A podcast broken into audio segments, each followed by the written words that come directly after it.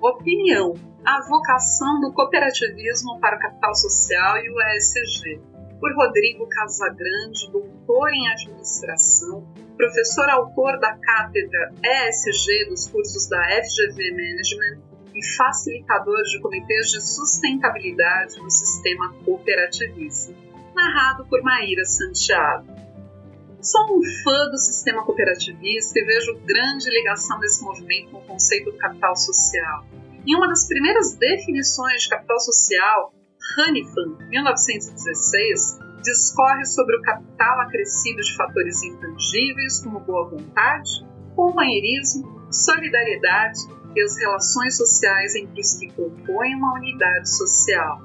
O conceito de capital social ganhou corpo na década de 1960, principalmente no trabalho do sociólogo francês Pierre Bourdieu, 1986, página 249, que denominou o capital social como sendo um agregado de recursos potenciais ou atuais associados à possessão de duráveis redes de relacionamento, reconhecimento e comprometimento mútuo Putnam, 1996, outro autor de alto impacto nessa temática, destacou que, diferentemente do capital físico, o capital social tem relação com as conexões entre os indivíduos, com suas redes sociais, suas normas de reciprocidade, fazendo emergir a confiança.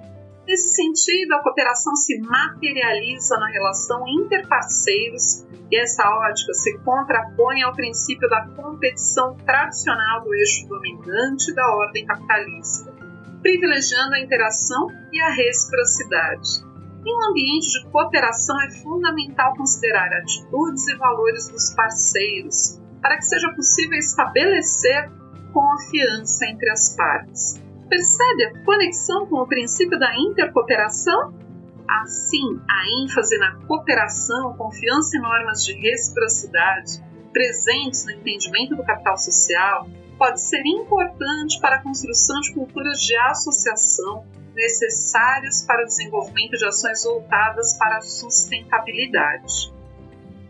O primeiro quarto do século XXI vem dando mostras de que as organizações que alcançarão sucesso nas próximas décadas serão aquelas que estiverem adequadas à agenda da sustentabilidade. Questões como os impactos ambientais de atividades econômicas, práticas de trabalho aderentes aos direitos humanos, cultura de integridade, combate à corrupção e eficácia da gestão passam a ser consideradas nas decisões de investimento, nos processos de tomada de decisão das empresas e nas escolhas de consumo.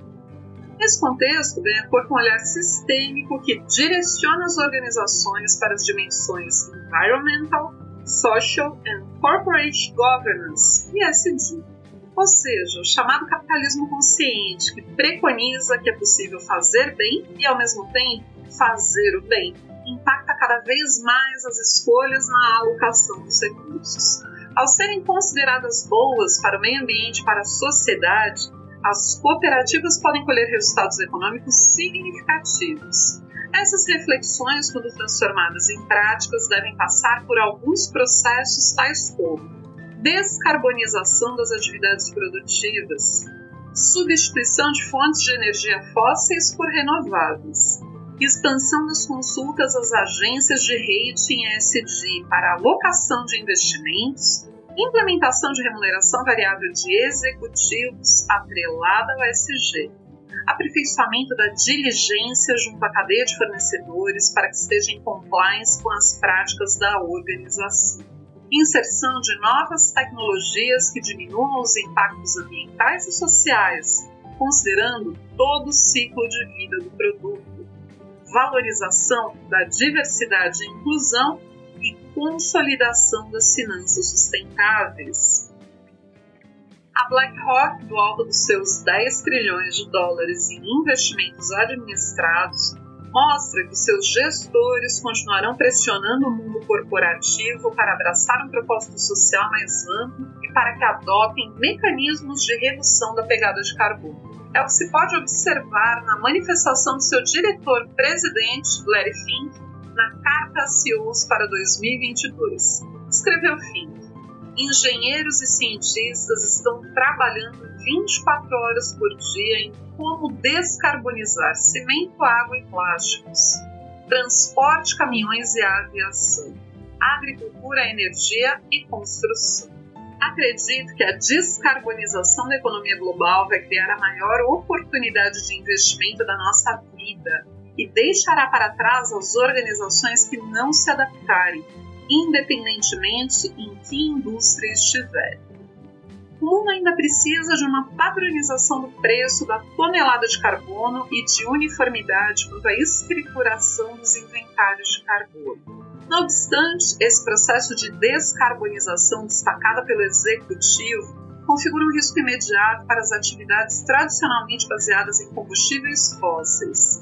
Além das consequências das novas tecnologias políticas que devem surgir junto com a transição para a economia de baixo carbono, os novos padrões de consumo também constituem um risco de transição.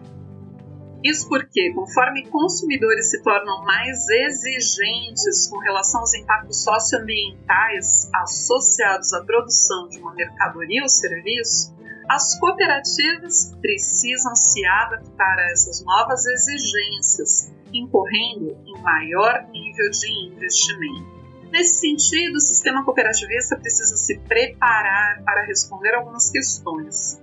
Como garantir que atividades relacionadas ao uso da terra, agricultura, pecuária, floresta, deixem de ser fatores de emissão de gases de efeito estufa e se tornem beneficiários do mercado de carbono? Como as cooperativas brasileiras vão se preparar para a consolidação do mercado de carbono e dos esforços em direção ao carbono líquido zero e como os segmentos do cooperativismo podem adotar uma abordagem regenerativa dos ecossistemas, como implementar e divulgar ações para a contenção da elevação da temperatura média do planeta, isso certamente passa pela adoção de métricas internacionalmente aceitas que permitam às cooperativas as condições técnico-metodológicas para realizar a sua evidenciação e para que possam responder indagações como as elaboradas no SD Investing, a Complete Guide de Gerardus Blockdick. 1. Um, a sua cooperativa possui uma equipe treinada, apoiada e comprometida em trabalhar nas melhorias ESG? 2. Como a equipe está implementando e documentando seu trabalho? 3. Qual é a qualidade dos relatórios ESG da cooperativa? 4. Existem questões ASG que podem prejudicar as operações da sua cooperativa? 5. Quais são os maiores desafios para abordar a ESG como uma questão estratégica na sua cooperativa? E 6. Quais questões ASG você geralmente considera na due diligence junto à cadeia de fornecedores? Adaptado de Bloco DIC 2020. E aí, a sua cooperativa está pronta para os desafios?